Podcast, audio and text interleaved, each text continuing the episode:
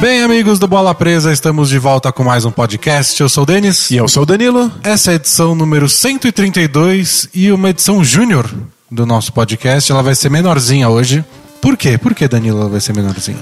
Porque acho que a gente errou um pouco as contas e a temporada começa amanhã. Terça-feira, dia 17 de outubro, começa a temporada da NBA. E aí, quando a gente fez nossos cálculos, a gente faz um preview por semana, vai dar certo.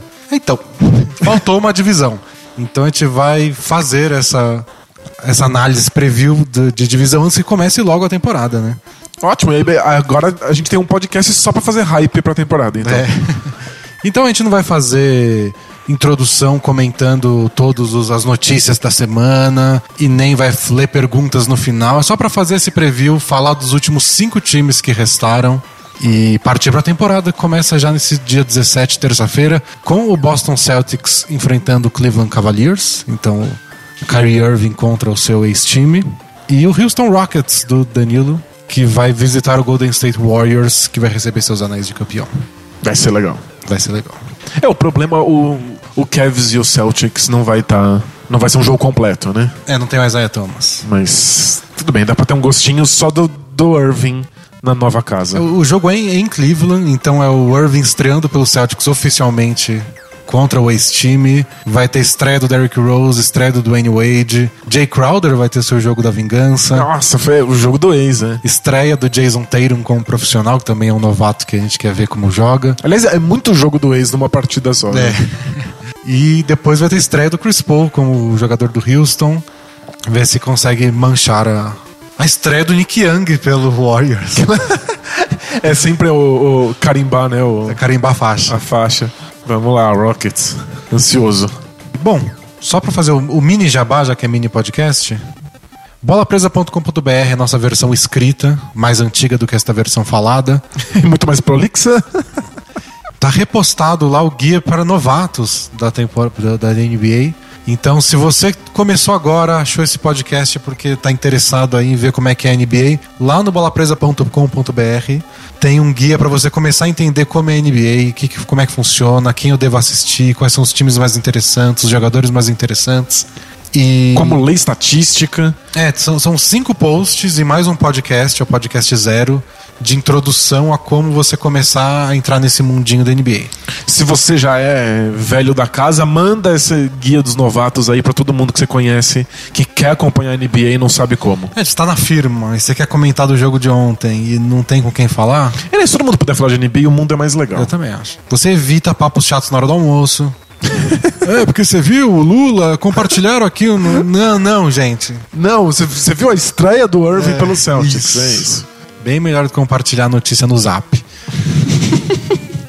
então tem lá isso e vai ter muito mais coisas até o começo da temporada. E depois que começar a temporada, nem, nem, nem se fala. Vai ter post direto.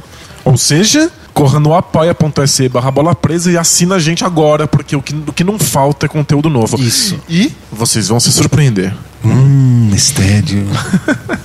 Então, e, e, siga a gente também nas redes sociais que a gente vai avisar de tudo isso que entrar. Então, Twitter tem Bola Presa, no Facebook é só procurar Bola Presa. Estamos no Instagram também, Bola Presa 1, porque perdemos a corrida pelo Bola Presa. no YouTube temos nosso canal também, Bola Presa. Lá vão chegar novidades também. Então, só se você estiver por dentro, em algum momento você vai receber uma, o aviso que tem texto novo, podcast novo. Como é que a gente conseguiu perder a corrida pelo bola presa no Instagram? Fantástico. Tudo bem, falhamos. bola presa nasceu tipo 10 anos antes do Instagram existir, a gente não falhou. Tudo bem. Você já fez todos os, os, cadastros de bola presa nas redes sociais chinesas que eventualmente vão chegar aqui? Eventualmente precisa, é. No, naquele Facebook russo no bizarro. Weibo e sei lá o que.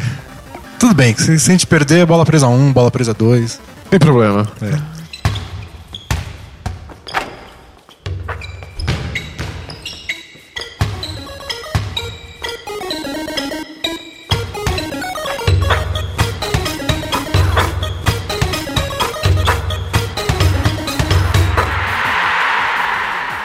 Então, a divisão que faltou para a gente analisar, não por acaso, acho que não foi coincidência. É a mais desinteressante de todas. Mas continue ouvindo, por favor. Porque a gente foi falando, ah, primeiro da divisão do Pacífico, que é o Warriors, depois a do Central, que é do, do, do Cavs, depois fala do- da divisão do Thunder, porque teve a troca. A gente foi indo de um lado pro outro. E essa foi ficando pra depois, porque Porque nada acontece, feijoada. Exatamente. É a divisão sudeste. Aqui tem o Washington Wizards, Miami Heat, Charlotte Hornets, Orlando Magic e o nosso glorioso Atlanta Hawks. Que é o time mais indutor de bocejo da década. Eles foram legais por um ano. Eu falo, ah, olha como vocês estavam aí. aí voltou tudo a dormir. Então, a gente segue a nossa ordem do- dos melhores pros piores times. Então a gente começa com o Washington Wizards, que venceu a divisão no ano passado. E acho que é o único time de respeito, né? Sem dúvida. É que eu fico sempre com o pé atrás com o Wizards. Porque eles eram um time de respeito, eles são um time empolgante, eles têm grandes jogadores e de repente vira farofa. É, isso é verdade. Né? Teve uma temporada que eles simplesmente não funcionaram. É, o, o- esse time do Wizards é basicamente o mesmo há uns 3, 4 anos. Eles ficaram muito perto da final do leste. E aí eles perderam aquela série pro Hawks no ano legal do Hawks. E eles deveriam ter vencido aquela. É, sem dúvida. Mas deu errado. Teve aquela bola do Paul Pierce que não valeu por muito pouco. Foi, foi uma série divertida, mas deu Hawks. Aí no ano seguinte é tipo, agora vai. O Wizards embalou, esse é o John Wall que a gente conhece. E aí o time foi um desastre. Um desastre. né? Deu tudo errado, não foram pros playoffs, trocaram de técnico, e aí nessa última temporada eles voltaram bem de novo. Começaram um pouquinho mal a temporada, depois embalaram alguns meses que eles tiveram, tipo, três derrotas só. Foram um dos grandes times do leste, e aí perderam em sete partidas pro Celtics na semifinal do leste. Agora parece de novo que vai, mas vai dar um passo pra trás, não vai? Tem que mudar de novo o técnico. O time não mudou basicamente da temporada passada pra essa. Eles, Eles não têm muito, muita margem de manobra salarial. É. não tinham espaço pra contratar ninguém e o único free agent importante era o Otto Porter. Todo mundo sabia que ia ser caro e realmente foi. O Nets deu um contrato máximo pra ele. O Wizards foi lá e igualou. Então a grande aquisição do Wizards na temporada foi Manter o manter Otto o Otto Porter, que convenhamos. é, Eu gosto dele, ele ainda é jovem, mas é a, terceira opção ofensiva do time. Não é, não é ele que vai. Quer dizer, espero que seja ele que faça a diferença, né? Porque se não for ele, já era. É, se ele der um grande salto na carreira, pode ser ele que faz a diferença, mas até agora ele não mostrou nada além de ser um bom defensor e um ótimo arremessador da zona morta. O que faz diferença quando você tem o John Wall no seu time. É muito bom ter arremessadores da zona É. morta quando você tem um cara que infiltra o tempo inteiro. Mas o, que mais me desespera nesse time é que ele é a terceira arma ofensiva. Num time que as duas melhores armas ofensivas ainda não me convenceram de que funcionam bem juntas. Parece que quando o John Wall tá no, no- no seu auge, o Bradley Bill não, não, não participa. E quando o Bradley Bill funciona, o John Wall não é efetivo. É, tipo, eu ainda não tô convencido de que Os dois juntos. os dois juntos são uma, uma boa sacada. E nem é porque não tem talento, porque não são bons. Não, indi- individualmente eles jogam bem, os dois, né? Sem Isso dúvida. Não tem dúvida. Ainda não surgiu o esquema tático em que eles possam funcionar. E não me parece ainda que eles estão satisfeitos com, com, com a união. Ah, não, a, a parceria John Wall e, e Bradley Bill, ela é historicamente, desde que eles estão juntos, de alfinetadas, né? Um reclama do. Um já reclamou do outro várias vezes. Tipo, você precisa jogar o que você ganha. É, o John Wall muito puto que o salário do Bradley Bill é maior. E só é maior por questão de acaso, né? É porque ele- o contrato dele acabou e ele teve que assinar um e os contratos novos são mais caros. É, o teto salarial subiu, então pela porcentagem do contrato máximo que você assina, o do Bradley Bill é maior. Mas o John Wall deu as alfine- alfinetadas dele, e o Bradley Bill também não é dos caras mais simpáticos e bobões, ele é de provocar, ele é de falar, vai lá então mostra. Na temporada passada tiveram menos rusgas porque estavam ganhando jogos. É isso, mas quando não estavam, quando- no, naquele começo complicado, É. foi um mar de alfinetadas. Então sempre fica essa dúvida. Tá dando certo, tá tudo bem, mas. E, e se tiver uma fase ruim? É é uma sequência de derrotas. É bem complicado. E eu acho que eles não precisam ser amigos pra dar certo, a gente já discutiu isso várias vezes. Mas ficar se, se- se cutucando, ainda mais com questão de, de jogo mesmo. Não é porque eles não gostam do outro pessoalmente. Aí tanto faz. Se eles tiverem. Se eles não gostam deles na vida real, mas em quadra. divergências políticas, foda-se. Nessa em quadra eles têm um bom entrosamento, mas aqui é entrosamento de quadra. Um participa mais, outro menos. Quem comanda o ataque. Mas quando tá em sintonia, a coisa funciona. O problema é que não tá em sintonia sempre, que depende demais desses dois. O resto do time é o Otto Porter, que a gente citou, que é um cara que fica bem pouco com a bola. Ele é o cara que espaça certos arremessos da zona morta. E aí tem o Markif Morris, que é muito útil pra abrir esse espaço. Como ele é um bom arremessador de meia distância e até de longa distância, abre espaço na quadra pro John Wall infiltrar. É isso, é- é um desses jogadores de garrafão que não pisa no garrafão, então É. ajuda as infiltrações. E tem o Marcin Gortat, que é o pivô deles, que é especialista em pick and roll, que ajuda muito também o John Wall. É o melhor corta-luz da NBA. Faz um corta-luz destruidor, uma parede de concreto e tem boas mãos para receber o passe depois. Então ele faz o bloqueio, o John Wall ataca e se precisar dar um passe, o Gortat recebe o passe e finaliza. Faz os pontinhos dele, pega os rebotes dele. É um bom time titular, os números desses, desse quinteto juntinhos é ótimo. É, tá entre os, dos melhores da NBA. Mas como a série contra o Celtics mostrou bem nos playoffs do ano passado, entre os reservas o time desmonta. Total. Não tem. Eles contrataram o, Jim, o Tim Frazier para ser o armador reserva. Não é ele que vai resolver as coisas. tipo, o problema era quando o John Wall sentava, você não tinha um cara para criar jogadas. O Bradley Beal fica muito individualista quando você deixa ele sozinho. Não. Ele, definitivamente não é um armador. Ele não é um cara que você quer que o, a sua movimentação ofensiva aconteça por ele. Não, não, tipo, não faz sentido. É, e para você fazer, faz- os outros reservas funcionarem, tipo o Jody Mix que eles pegaram agora, o Jason Smith, o Ian Mahimi, são uns caras muito limitados. Caras que fazem uma coisa muito bem. né? É, então você precisa. Se você vai deixar um armador, um cara com mais talento e esses caras em quadra, precisa ser Chris Paul, assim, sabe? Exato. Precisa ser o Steve Nash. Ele vai fazer esses caras renderem um pouco mais nos cinco minutos que o John Wall tem que descansar. É, o, o- o ideal pra ter esses caras que ou são bons arremessadores, ou fazem uma, uma presença única, sólida embaixo da cesta, que são caras completamente monotônicos, era o John Wall, né? O John Wall sairia muito bem com esse. É, mas o, time o resto titular, desse quinteto. o titular também precisa do John Wall. Pois é. Porque senão todas as outras armas que o time titular tem não são acionadas. Se deixar na mão do Bradley Beal, ele só vai arremessar. E no jogo 7, o, o Scott Brooks, que é o técnico do Wizards, tentou isso. Tipo, o Wall fica em quadra, pelo amor de Deus. Porque nos primeiros jogos da série contra o Celtics, o Wizards começou abrindo 20 pontos de vantagem, 15 pontos no primeiro quarto. Eles, eles atropelavam, né? E assim que sentava o John Wall, entrava o banco do Celtics, que é muito bom. Que era muito bom, né? Mudou o time inteiro. e aí o Celtics cortava a diferença. E no jogo 7 eles tentaram deixar o Wall o máximo em quadra. E aí no último período ele tava exausto. Exausto. Os arremessos davam todos bico de ar. É, ele praticamente, acho que ele zerou em pontos no último quarto do jogo 7. E todos os arremessos que ele tentou deu bico de aro, que é tipo atestado de cansaço. Exato. Então não, não funcionou. E do outro lado o Kelly Olynyk, que tava fazendo 28 pontos, ganhando um jogo 7 da NBA. Não, foi desastroso. Foi, foi um atestado de que o time não, não tem profundidade suficiente pra poder jogar playoff. É. A impressão que eu tenho com eles foi que a gente falou no último podcast sobre o Spurs. Tipo, a gente sabe os defeitos, a gente sabe as qualidades. O que desanima é que não mudou nada.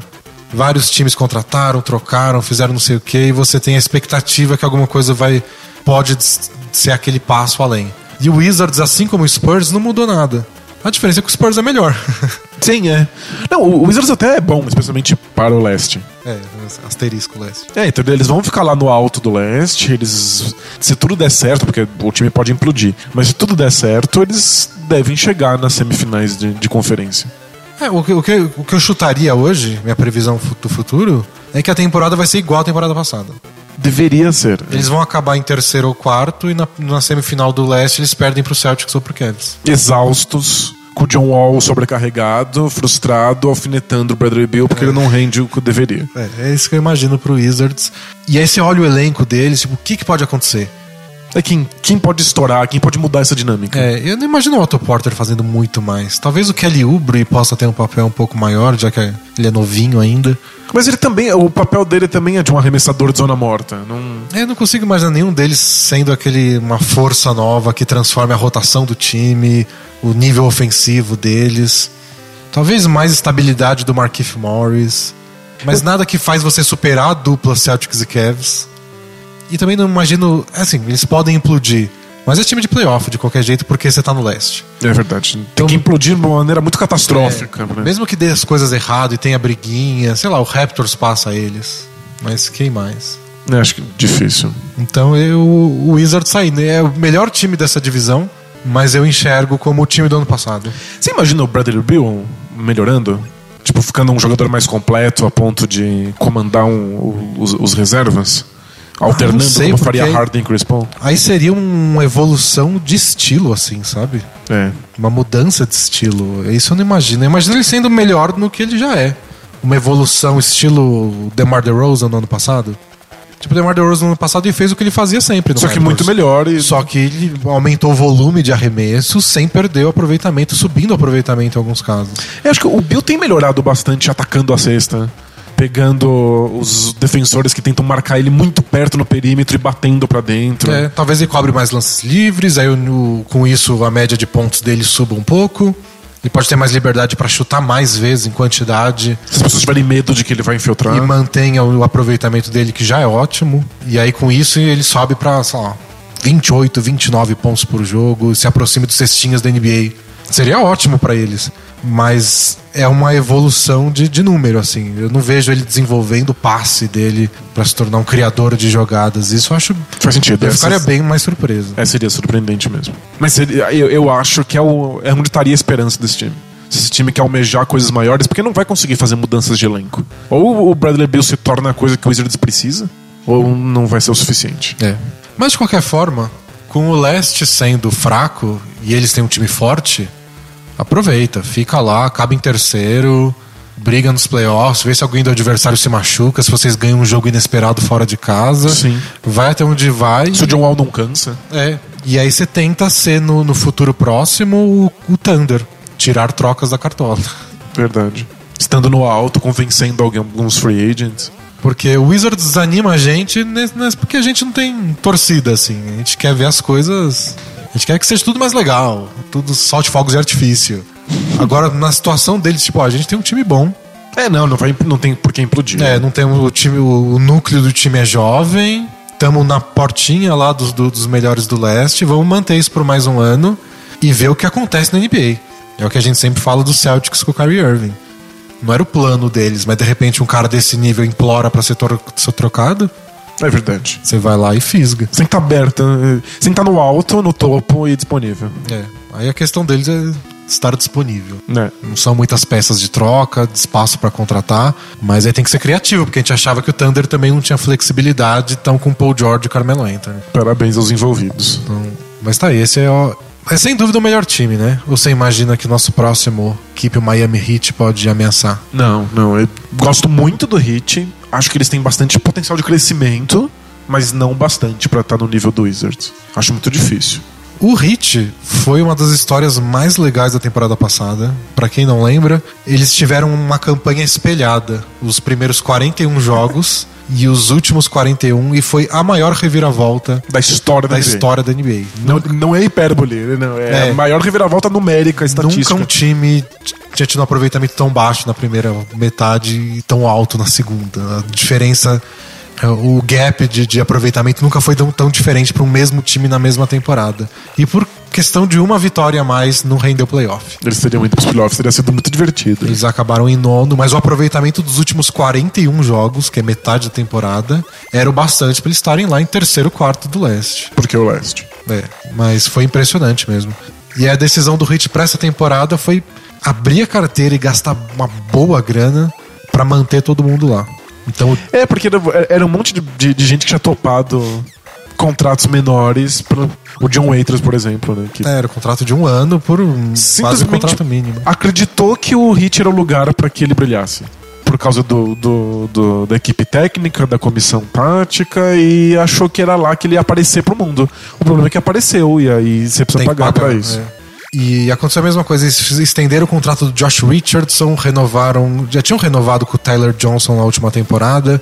Eles renovaram agora com o James Johnson, que se destacou na última temporada. É. E a grande novidade foi que eles trouxeram o Kelly Olynyk do Celtics. Ficou sem espaço lá com um bando de contrato novo que eles trouxeram.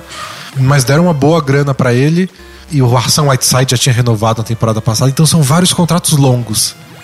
Esse é o time que eles têm para as próximas várias temporadas. O Dragic está com um contrato também já mais extenso, que ele assinou acho que temporada passada ou anterior. Então, Dragic, Tyler Johnson, John Waiters, Josh Richardson, É, não, Justice Winslow, que ainda tá no contrato de novato dele, mas tem alguns anos de duração. James Johnson, Olinick, Whiteside. E o Haslem tá lá eternamente. O Adebayo é o novato que eles draftaram. ninguém sem consciência olha pra esse time e fala que é o time dos sonhos. Ninguém quer ter esse time pra competir pelo topo do leste. Mas é não só o time que o Hit conseguiu manter, porque não tinha muita coisa disponível para eles no mercado, mas é um time que faz sentido para o que eles pretendem taticamente. Então eles conseguiram. Quem é que fecharia os olhos e falaria, ok, o pivô dos meus sonhos é o Olinik? Ninguém quer o Olinik, quem se importa com ele? Pro Hit, ele é o pivô ideal porque eles estão fazendo. Então. É, eles esperam que o Olinik seja o o que o Josh McRoberts era para ser. Quando eles contrataram o McRoberts, ele só se machucou uma é. vez atrás da outra. Que é um cara que, que, passa bem a bola, pode jogar na posição 4 ou na 5. Pega rebote, quadra. arremessa de longe, movimenta a bola, que é o que eles mais valorizam. É, é, é o melhor pior time da NBA, esse Hit. Sem dúvida. Tipo, em termos de talento bruto, você não dá dois centavos. Mas todo mundo tem um, um papel, tá todo mundo dentro de um esquema tático pré-definido, um dos melhores técnicos da NBA vai dar certo, vai funcionar. Tipo, eu, eu, imagino eles nos playoffs, assim, sem ah, muita também, dificuldade. Eu também. Eu imagino ser um time que erra pouco, que fisicamente, desde a temporada. Ele sempre, o Hit sempre se destacou por isso, eles investem muito nessa área. E a gente fez um texto sobre isso no blog até, de como eles criam desafios individuais para cada um, aí depois eles comparam fotos e os números, e aí você vai ver no meio da temporada, tem um monte de time com os caras cansados e os jogadores do Hit estão voando, todo mundo perdeu 10 quilos. Estão na melhor forma da carreira. muscular perfeita. Falaram que eles já convenceram vários jogadores assim. Eles pegam jogadores e mostram, ó, esse, esse era o cara quando ele chegou no Hit, assim como ele saiu do Hit. Muito louco. E caras tipo Joe Johnson, na temporada retrasada, que foi contratado com a temporada em andamento. Então eles pegaram o Joe Johnson do Nets em fevereiro, em abril ele tava com uma forma muito melhor mais rápido, mais ágil, mais magro. Dizendo que esticou a carreira dele, a passagem é. pelo Hit. E é uma coisa que o Hit está investindo muito, eles estão usando como slogan deles agora, que é o culture, não é a cultura do, do Hit. Que é uma coisa que já era comentada bastante dentro da NBA, que é uma coisa que o Pat Riley, como ele é um personagem histórico da NBA com muitos títulos, passagem por equipes vencedoras, aqui o Pat Riley comanda as coisas, tá tudo no padrão Pat Riley de qualidade. Isso, ele, ele entende o que precisa para vencer, a gente segue é, esse padrão. Aqui ninguém aceita nada mais ou menos, se você não se encaixa, você vai embora. E é quando o LeBron e o Chris Bosh decidiram se juntar lá com o Dwayne Wade, foi tipo o máximo para eles. De todos os lugares do mundo que eles podiam se juntar, resolveram se juntar aqui. E aqui eles tiveram sucesso e tudo mais. É, e como é que vai encaixar esses três juntos em quadra? Os três abaixaram a cabeça em nome da análise estatística, da comissão técnica, para fazer a coisa certa em nome da vitória. É, então valorizou muito a imagem do Miami Heat na NBA, só que essa imagem tomou um golpe quando o LeBron decidiu sair. E o Wade. E tomou outro golpe quando o Wade decidiu sair porque não conseguiu o dinheiro todo que ele queria. Que ele achou que era justo por causa da história dele lá. É, e aí criou uma, tipo, vai manchar a imagem do Miami isso, como o cara que não valoriza o seu maior ídolo na história, que é o Dwayne Wade. E aí em uma temporada eles conseguiram recuperar isso como Aqui, se você quer se recuperar na NBA, aqui a gente te trata e te devolve no máximo. É, o mais legal é o John Waiters falando: não, eu tive outras propostas, mas eu escolhi o hit. É.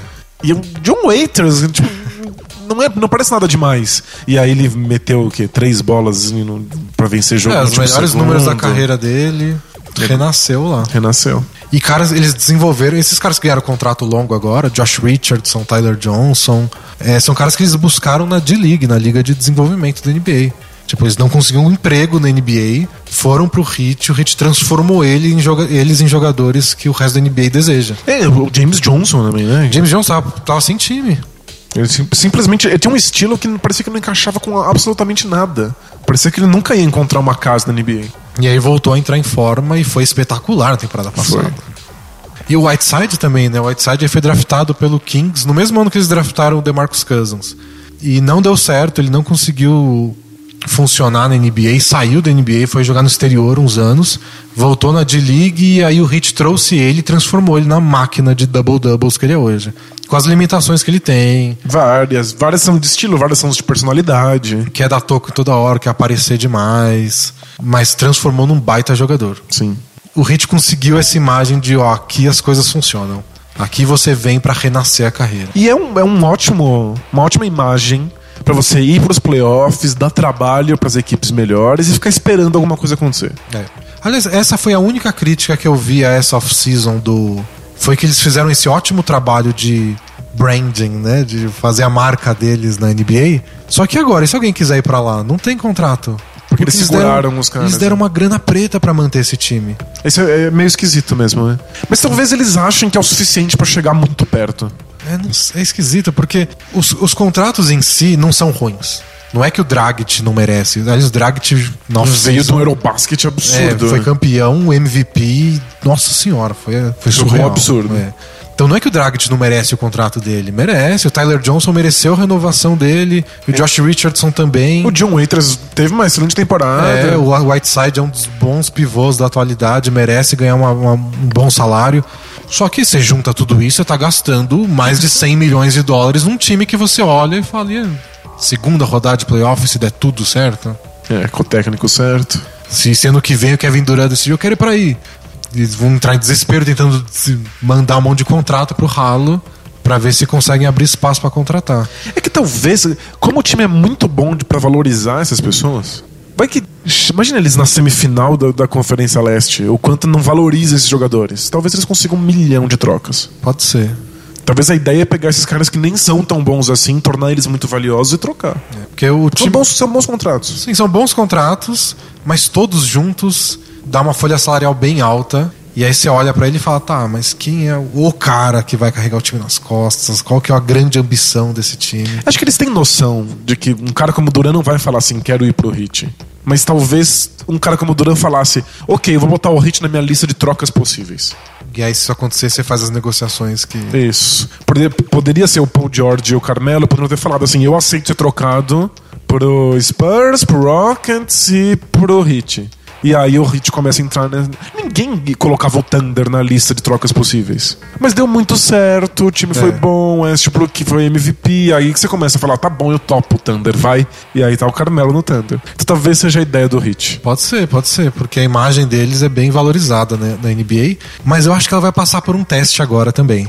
O teste que é todos esses caras não eram ninguém. O Hit transformou, ajudou, né? Não, não, não que os caras não fizeram o trabalho deles Não, também. claro. Mas ajudou eles a se erguerem na carreira, deram um puta salário. Tá, e agora onde eles chegam, né? É, tipo. Agora que você já tem seu contrato garantido de 4 anos e 80 milhões, você vai ralar a bunda do mesmo jeito? Porque Veremos, o Josh né? Richardson era um Zé Ninguém. Ele precisava ele jogar pela sobrevivência dele na NBA, pelo que a gente soubesse que ele existisse pra ele brigar por um contrato. Agora ele tem esse contrato. Agora ele tem esse contrato. a motivação. Você né? vai correr do mesmo jeito e vai seguir a dieta do Miami do mesmo jeito? Que a mesma coisa vale pra metade do time. Pois é. Todo mundo de contrato renovado. O James Eu espero Johnson, que sim. o James Johnson assinou o último contrato da carreira, provavelmente. Sem dúvida. Até esperavam que ele pudesse receber uma proposta boa do Hit financeiramente, mas não de tantos anos de duração. Ele conseguiu 3, 4 anos de duração. É, é o último contrato mesmo. E aí ele vai manter a forma nos 4 anos, ou ele vai virar o, voltar ao seu cara gordinho que era no Toronto? Esse, esse é o próximo É, veremos, desafio da, veremos. da cultura Miami Heat. Se eles conseguem manter esses caras motivados. Mantemos caras motivados. Vamos ver. Mas é minha aposta pra ser a segunda força dessa divisão. E acho que dá pra beliscar a vaga no playoff, sim. Ah, com certeza. Eu, eu não sei se eles vão manter o aproveitamento da segunda metade da temporada passada. Que foi surreal. Foi é. surreal. É, com aquele aproveitamento é pra ficar com mando de quadra. Isso. E eu acho que eles brigam mais pro final, assim. Sétimo lugar, essas coisas. Mas sei lá, vai que vence, passa da primeira rodada, já seria lindo. Seria fantástico. Já coloca eles no mapa de qualquer possível troca aí. De qualquer forma, pra, pra quem não torce pro Hit, nem contra nem a favor, é um bom time de League Pass. É muito legal É de ver. aqueles times que jogam muito a sério. E aí dá gosto de ver. E muito rígido e muito inteligente. E todo mundo faz exatamente o que precisa fazer, É. menos Whiteside. E tem o John Waiters achando que é o melhor jogador de todos os tempos pra finalizar um jogo. É né? muito assim, engraçado. divertido. O próximo time, a gente falou um pouco deles na semana passada, que é o Charlotte Hornets, porque teve a lesão do Nicolas Batum.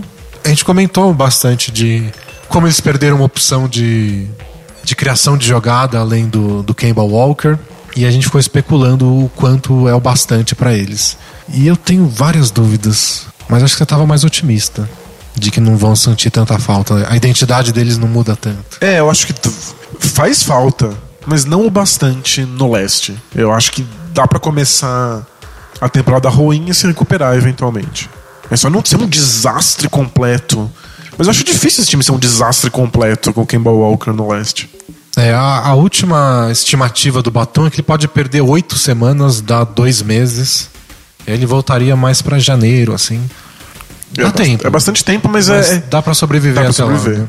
E o time, a grande contratação da, pra eles pra essa temporada foi o Dwight Howard. Então eles têm mais um pivôzão. Já, eles já tinham Cody Zeller, Kaminsky, eles têm uma, uma- o Marvin Williams. A rotação de, nas duas posições de garrafão é grande. Agora eles têm mais o Dwight Howard. É, então, e o Dwight Howard serve pra ajudar esses dois meses sem Batum.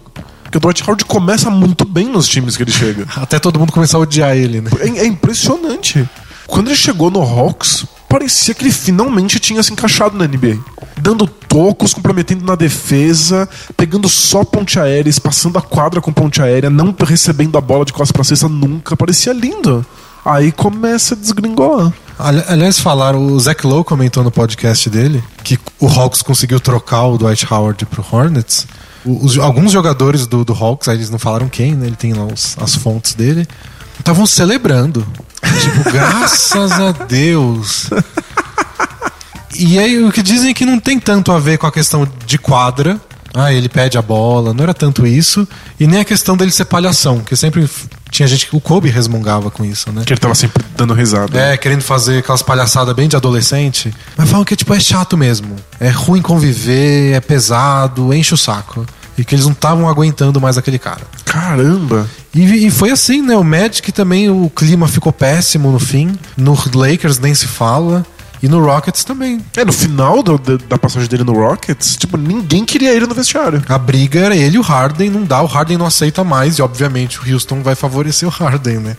Então já são quatro times que ele passou, em todos o grupo tá de saco cheio dele. E parece que no começo, quando ele acabou de chegar, ninguém sabe que ele é, que ele é pentelho. Ele rende pra caramba em quadra. É. Depois vai, vai caindo o rendimento. Acho que ele vai se desligando. Perde interesse, né? Porque o clima deve estar uma bosta. Pois é. Queria, não queria saber mais detalhes, tipo, Que, que raios porque- acontece? Porque a né? galera odeia o Dwight Howard, mas parece uma coisa recorrente na NBA. Mas por enquanto, tá em lua de mel com o Hornets. Jogou muito bem a pré-temporada. O time parece ganhar muito com ele em quadra. Mas eu não, não sou eu o idiota que vai cair no, no conto, conto do, do. Dwight Howard. Parece que tá dando tudo certo, mas a gente sabe que não dura, né? Me dá um pouquinho de agonia ver o quinteto inicial deles, assim, o previsto para ser o quinteto inicial, que é o Kemba Walker. Agora o Malik Monk, que é o novato que eles pegaram, deveria ser o Batum, mas o Malik Monk. O Michael Kidd Gilchrist, aí o Marvin Williams na posição 4 e o Dwight Howard na 5. Se dobra a marcação do Kemba Walker. Acabou. Ele toca a bola pra alguém, alguém nesse quinteto é capaz de driblar a bola, quicar e dar três passos. O Marvin Williams num dia bom. E é, num, dia muito bom. Não, porque ele foi encontrando espaço na NBA justamente quando ele parou de quicar a bola. É, quando- Quanto menos ele quica a bola, melhor pra ele. O Marvin Williams renasceu a carreira dele, ele tava pra sair da NBA. Quando começaram a colocar os caras da posição 4 mais longe da cesta pra arremessar. É. E aí ele descobriu que na zona morta ele arremessa bem, treinou bastante lá e virou o tal do stretch four. Mas ele não é um cara que passa a bola, que cria pros outros. Engraçado, ele chegou na NBA com os scouts achando que ele ia ser point forward, que ele ia ser É, que ele é um armadorzão. cara completo, mas ele chegou muito novo também. E não conseguiu, Ele não. não, não rendeu. E aí foi assim que ele se descobriu. O Dwight Howard, a gente sabe que quanto mais toca a bola pra ele, pior o time é. Pior time é mais turnover, mais lento, mais lance livre ele bate, é, é desastre. É. O, o Michael Kidd Gilchrist é o André Robertson do leste, né? Um dos piores jogadores ofensivos da NBA. É, tipo, a mecânica de arremesso dele é bizonha, ele não acerta nada. Se ele sofre falta, você já sabe que são dois erros. Não dribla. É, É, não pode passar pra ele. É um cara pra, que defende muito bem a bola. É fantástico na defesa, é por isso que ele tem um emprego. Mas no ataque ele não existe. E o Malik Monk, existe esperança de que ele possa ser mais do que um arremessador. É, mas como em todos os previews que a gente fez até agora, tem o asterisco, ele é novato. Ele é um novato, é- mesmo que ele jogue bem. É um jogo. Novato geralmente não, não, não muda o status de um time, assim. Então eu tenho essa minha preocupação. E aí, se você bota o armador reserva que eles contrataram, é o Michael Carter Williams. Que não arremessa. Que aí ele dribla, mas não arremessa. Então eu tenho essas preocupações com, com o Hornets. A defesa deles é sempre muito boa. Nos últimos cinco anos a defesa sempre é muito boa. Pode melhorar ainda mais com o Dwight Howard se, na E- fase boa do Dwight Howard. E o, Mar o, o MacArthur Williams é um bom defensor. É, então acho que tem essa esperança. Dá pra ser uma boa defesa que o Kemba Walker carrega nas costas. E aí torcer pra ver se os caras acertam o arremesso de longe. Jeremy Lamb, o próprio Marvin Williams, o Malik Monk. É, por exemplo, o Kemba Walker precisa ter arremessadores para poder passar a bola pro lado e alguém arremessar essa bola, pelo menos, mesmo que não dê para infiltrar ou bater bola ou começar uma jogada. É. é que é muita pressão no Kemba Walker, né? Às vezes eu vejo esse time com muito. Porque eles podem fazer um time alto também, que eles têm o Kaminsky, eles têm o Cody Zeller, eles atacam bastante a cesta para rebote ofensivo. Aí eu penso, pode ser uma versão do leste do Thunder. O Thunder da temporada passada. Então você bota uns caras grandão, ataca muito rebote ofensivo, um time bem físico. E deixa o Kemba Walker liderar o ataque. É, só que aí, em vez do Russell Westbrook, é o Kemba Walker. Eu acho que é um downgrade é. considerável. Por melhor que seja o Kemba Walker, ele não é nível Westbrook de carregar um time nas costas. Definitivamente. Ele é mais fraco fisicamente, ele sofre mais com as defesas, ele fica mais cansado. É, o Westbrook é um, um trator. É, é, é, muito mais fácil, por questões físicas, dobrar a marcação do Kemba Walker. A gente viu o, o quanto o Kemba foi destroçado por marcação dupla nos playoffs. É, é mais fácil. Então eu acho que se a, def a defesa pode garantir, a defesa deles é realmente boa pode garantir o sucesso deles até o Batum voltar, mas acho que eles precisam do Batum para dar para dar o próximo passo. Aí por sorte eles estão no leste, dá para sobreviver uns meses é, ali. Acho que eles vão para os playoffs. dá, dá para dá para ir, tranquilo. Eles, nesses meses aí eles vão ganhar de quem eles têm que ganhar. É, Orlando né? Magic, muito ruim, é. Brooklyn Nets, New York Knicks. Desses caras eles têm que ganhar. Com sorte, no calendário eles pegam todos os times que eles iam perder mesmo. e pronto. Aí o próximo time nosso querido leste é o Orlando Magic que, nossa, de 0 a 10, qual a sua vontade de falar ou assistir um jogo do Orlando Magic? Sério, eu, eu, vamos ver. Fica, fica rolando agora o, o radar bola presa de quando vai ser a nossa primeira partida assistida do Magic na temporada. Nossa. Porque eu vou, eu vou evitar o máximo que eu puder. Talvez. Tem que ver quando eles jogam lá em Los Angeles contra o Lakers. Porque eu torço pro Lakers e muitas vezes. Então eu já quero assistir jogos do Lakers normalmente. Sim. E como o Lakers fica lá na costa oeste, às vezes é o último jogo da, da, da rodada. Então não tem nem competição. Entendi, é o único, o único que tá acontecendo. É né? esse ou no máximo um jogo do Portland. Eu não sei se no começo da temporada tiver um Lakers e Magic, lá talvez eu assista por falta de opção. Vamos ver, talvez eu assista um Rockets Magic. Mas se estiver passando outro jogo melhor. É, não, é muito chato. Nossa, é demais desinteressante da NBA.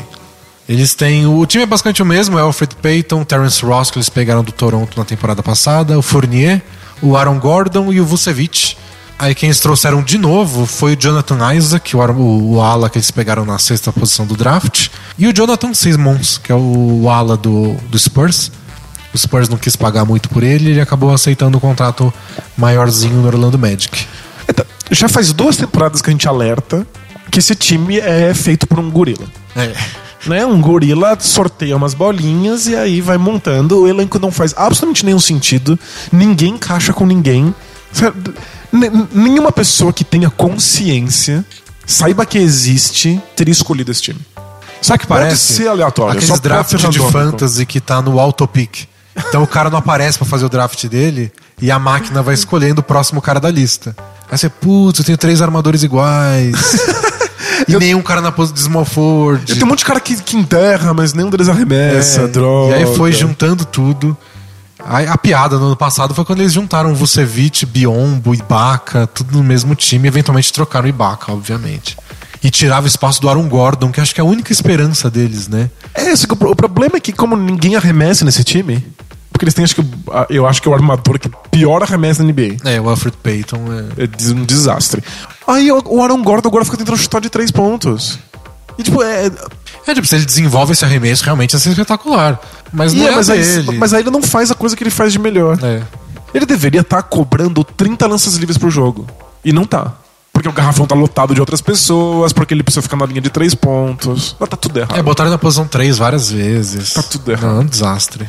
A esperança do Magic é quando eles pegaram o Terence Ross era botar o Terence Ross e o Evan Fournier juntos para ter dois arremessadores e dar um pouco mais de, de respiro pro time. Então se abre um de cada lado, aí tem espaço pro, pro Alfred Payton infiltrar, que é uma coisa que ele sabe. Mas mesmo assim, é o Fournier. O Alfred Payton não é tudo isso. O Terence Ross não é tudo isso. E o Fournier não é tudo isso. E o Aaron Gordon a gente torce para que seja mais, mas ainda não é. E o Vucevic também, ele faz o double-double dele lá, mas também não mete medo em ninguém. Então, individualmente, de talento bruto, o time já não é grande coisa. É. Aí você teria que ter um entrosamento, um esquema tático muito superior aos adversários para compensar isso. E eles não têm. Eu acho que talvez não tenha nenhum jogador nesse time que não deveria estar no banco. É um, um ótimo grupo de reservas. É um ótimo, não é? É um bom grupo mesmo. Era o que eu argumentava naquele time do Lakers, que tinha o D'Antoni, o Jeremy Lin. eu achava que eram vários bons reservas. Tinha o, Jeremy, o próprio Jeremy Lin, o Nick Young. Eu falei, verdade, esse cara seria um bom reserva por aí. E vários eram mesmo, vários estão por aí na NBA como reservas. Aí você juntava os cinco, era a pior campanha da NBA. Eu também, né? Mas esse Magic tá nesse nível. O Vucevic seria um excelente reserva de pivô. O Peyton seria um bom reserva de armação. Eu, eu até acho que alguns. O Alfred Payton, eu, eu sou fã dele. Eu acho ele muito bom, mas naquelas coisinhas certas, assim, tipo, é nisso que ele sabe fazer. E ele é uma versão piorada do que já foi o Rajon Rondo. Lembra o estilo Faz- Rajon faz Rondo, sentido. mas um pouco pior, menos criativo, tudo mais. Mas isso quer dizer que você precisa montar um esquema tático pra ele. então você já lembra como era difícil encaixar o Rajon Rondo num time por aí, sendo, sendo espetacular. ele é mega controlador, ele tem que ter a bola na mão o tempo inteiro. Ele não espaça a quadra, não arremessa. Os marcadores começam a dar três passos pra trás. Então você precisa de um time montado pra isso. Você vai montar o seu time pro Alfred Payton? É. É complicado. Então ele sofre as dificuldades que sofria o Rondo, mas sem a- o talento pra contornar esses, esses problemas. Aí ne- nesse caso, nesse Magic, eu daria a bola no Alfred Payton e falar, faz o que você quiser, porque É porque o resto. é, eu queria ver ele com média de nove assistências. Se não for ele, vai ser o Fournier. E o Fournier deveria ser sexto homem. Sim, ele seria um ótimo sexto homem. Em qualquer time, qualquer né? time da NBA, sem dúvida, uns 30. Mas aqui não, ele tem que carregar o ataque nas costas, às vezes por cinco minutos seguidos aí, porque não tem mais ninguém em quadra. Muito doido, né? a, a esperança dele seria que alguém deslanchasse Pra pelo menos a gente olhar e falar, monta o time em volta desse cara. Porque eles tiveram várias boas escolhas de draft, lá em cima, top 5, top 6, e nenhum virou esse cara. O Alfred Payton foi a décima escolha, tudo bem, mas o Alfred Payton não virou esse cara. O Mario Rezonia não virou esse cara. O Mário Rezende é uma das maiores decepções Nossa, do broxante. draft. É muito. E tá recebendo chance ainda, porque o time é uma bosta. Sim, se fosse minimamente decente, já, já tinham desistido. É, mas na pré-temporada ele precisam que jogou ele seja tempo. alguma coisa. Então, ele não virou nada. O, o, o Alfred Payton não virou nada. E o Aaron Gordon não virou isso ainda. E agora a esperança nova é o Jonathan Isaac. Novatão. Alguém tem que virar alguma coisa. Alguém tem que dar esse passo e falar, ó. Daqui uns dois anos é All-Star. É que foda, é um time muito ruim Contrata que não... um cara pra, pra ajudar ele nisso. É É um time muito ruim que não pega escolha um, não pega escolha dois. Aí fica sempre nesses caras que cê, talvez dê certo, aí não dá, todos eles no mesmo lugar e deu nisso aí. Tipo, você pega um time lixo igual o Knicks, mas você fala, Porzingis. Aí você já sonha que o time pode ser bom um dia, você imagina que cara a gente pode contratar pra ajudar o Porzingis. No Magic você não tem nem essa pedra fundamental pra, pra contratar, para montar em volta. Mas o, o bizarro é não ter nada pra montar em volta e falar, então tá bom, então vamos contratar o Biombo, vamos contratar o Ibaka. Aí já é aí, competência. já é, aí já é o gorila fazendo loucuras. É, fazendo gorilices. Mas é isso, no- no- na lista de, pau- de, de League Pass, acho que tá em último. Não, o último. Não tenho absolutamente nenhuma vontade de assistir. Competi- Pior que eu gosto do Vucevic.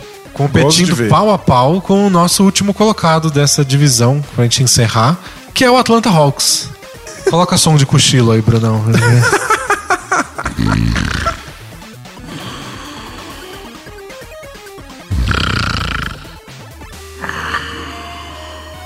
O Atlanta Hawks, que foi interessante uns anos atrás, teve quatro All-Stars no mesmo ano. O time foi desmontando aos poucos e agora foi todo mundo embora. Não tem mais Millsap, não tem mais Horford, não tem mais Kyle Korver, não tem mais Jeff Teague. Agora é finalmente uma reconstrução. Sim, agora eles assumiram de vez que é uma reconstrução. Eles querem perder, vão perder, porque esse time é uma porcaria. Porque são anos de reconstrução fajuta, de precisar reconstruir, não reconstruir, de fazer umas trocas que ninguém entende por que aconteceu. Não, não, vamos manter exatamente o mesmo time do jeito que é, só que sem o Kyle Korver. É um pouquinho pior. É só um pouquinho pior. Por que, que você vai ficar um pouquinho pior? O que, que você ganha sendo um pouquinho pior? Não, agora, é- agora é pra reconstruir de vez. E aí foi, aconteceu tudo isso e eles perderam também o Tim Hardaway Jr. porque ele recebeu aquela proposta gazilionária do Knicks. Sabiamente não igualaram a oferta. É, acho que a ideia era ter ele nesse time ruim, pra ver se ele ganhava espaço, ver se ele virava um grande arremessador. Mas nem isso. Mas tá, aí, agora o time tem o Dennis Schroeder, que é o único cara um pouco mais consolidado, o Kent Bazemore, que é o maior contrato do time, que fazia mais sentido ter o- Kent Bazemore com aquele grupo. Exato. Ele ajudava bastante. Mas carregador de piano em time ruim não faz nenhum sentido. É. E aí tem mais o Torian Prince, que entra no segundo ano dele. Que William- tem, é bom, tem potencial. É. Aí tem o DeAndre Bembry, que também é do ano passado, mas jogou pouco. O Ilyasova, que já foi trocado o quê? nove vezes de time nas últimas duas temporadas. Acho que vai ser trocado de novo. Que não- tem, não tem por que ficar aí. Algo, ele é útil, algum outro time pode usar. Aí eles pegaram o Miles Plumlee na- e o Marco Bellinelli na troca do Dwight Howard. Tem o Dwayne Dedmon, que fez uma boa temporada no Spurs, pivôzão na temporada passada. Mas É, bom vamos- naquelas, né? É, e vamos ver quanto, quanto que ele é bom com muitos minutos e um esquema tático inexistente. É. E agora o John, e o John Collins, que é o pivô, o pivô não, o novato deles, que destruiu aros na, na Liga de Verão com enterradas fantásticas. Eu acho que ele, ele é o ponto divertido do time. E já é mais divertido do que, Do que o do Magic. que o Magic. Eu acho que o Magic tem uns jogadores um pouco mais experientes e melhores individualmente. É, caras que seriam bons reservas, é um time mais sólido. É, no Hawks tem muita gente querendo provar que pertence à NBA. É. Então o John Collins a gente vai ver no que dá. O Torian Prince eu acho um cara legal, bom defensor, mas precisa fazer muito mais. Muito. Pra ficar num time. É. E, pra- e ele vai ter muitos minutos nesse elenco, né? E o Dennis Schroeder é um cara legal, ele ganhou a, a- chave né, do, do carro quando eles trocaram o Jeff Teague, mas também ele é jovem e ele ainda toma decisões muito questionáveis. Acho que esse, é- esse é o problema, né? Ele lembra muito o Kimball Walker, mas toma decisões muito piores. É, tipo, às vezes ele fala, eu preciso assumir o jogo agora, ele tenta umas infiltrações que você sabe que ele vai dar, tomar o toco, ele toma o toco, comete uns turnovers tolos. Ele precisa equilibrar essa história do o jogo passa por mim, então ele tem que assumir a responsabilidade, mas o que fazer com essa responsabilidade? Simplesmente baixar a cabeça e atacar não, Não vai rolar. não resolve tudo. Ele é o melhor cara do time. Pois é. Então, E vamos ver se ele se consolida aí como um, um dos melhores armadores da NBA. O, o Hawks tem alguma coisa pra construir em volta. É, acho que a esperança do Hawks é ver entre Dennis Schroeder, o Torian Prince e o John Collins quem eles se um destaca time, aí, é. quem, quem eles descobrem que dá pra. Tipo, esse é um cara pra ser titular pelos próximos 5, 10 anos. Esse cara a gente vai trocar. Mas é um time pra descobrir essas coisinhas. O esquema tático não deve mudar muito. O Mike Budenholzer é bem é, rígido com o sistema dele, mas é um sistema que vai ser feito agora por jogadores piores, jogadores novos. Não vai funcionar aquela maquininha perfeita de Horford, Millsap e tudo mais. Pois é. não. É time pensando no draft do ano que vem. Com- completamente. Não tem absolutamente nenhuma pretensão. Só quer descobrir se alguma coisa aí dentro dá certo. É. Não vai ser vencendo que eles vão descobrir isso, pelo contrário. Vamos ver como é que o. Como é que eles vão lidar colocando gente ruim pra jogar de propósito. É, um time que por 10 anos se nega a fazer uma reconstrução do zero. Né, então. Eles assumiram a, o meio da tabela e falaram: tamo bem aqui, não vamos abrir mão do meio da tabela, mesmo que a gente não tenha chance de título, a gente não quer ser ruim. E agora eles aceitaram ser ruim, vamos ver como o time reage a isso, como a torcida reage a isso É. e, e se dá resultado. E eles têm que experimentar, então vai ter que perder mesmo pra testar ver se alguém tem futuro. É, e torcer para os bolinhos de ping-pong colocarem eles no topo do draft. Não, não ficar que nem o Magic. É, o Orlando Ma- Magic sabe como pode ser cruel. É isso, falamos de todos os times. Saiu maior do que devia por uma divisão tão ruim. Mas é isso, a temporada começa nesta terça-feira e a partir dessa semana a gente já acaba com esse papo de preview, que eu não aguento mais. a gente começa a falar de basquete E mesmo. falar de coisas que estão acontecendo, valem vitórias e derrotas na temporada 2017-2018. É isso aí, e vai ter muito conteúdo lá no blog. Pode correr lá no bolapresa.com.br. É isso aí, valeu pessoal, até a próxima. Tchau! Tchau, tchau!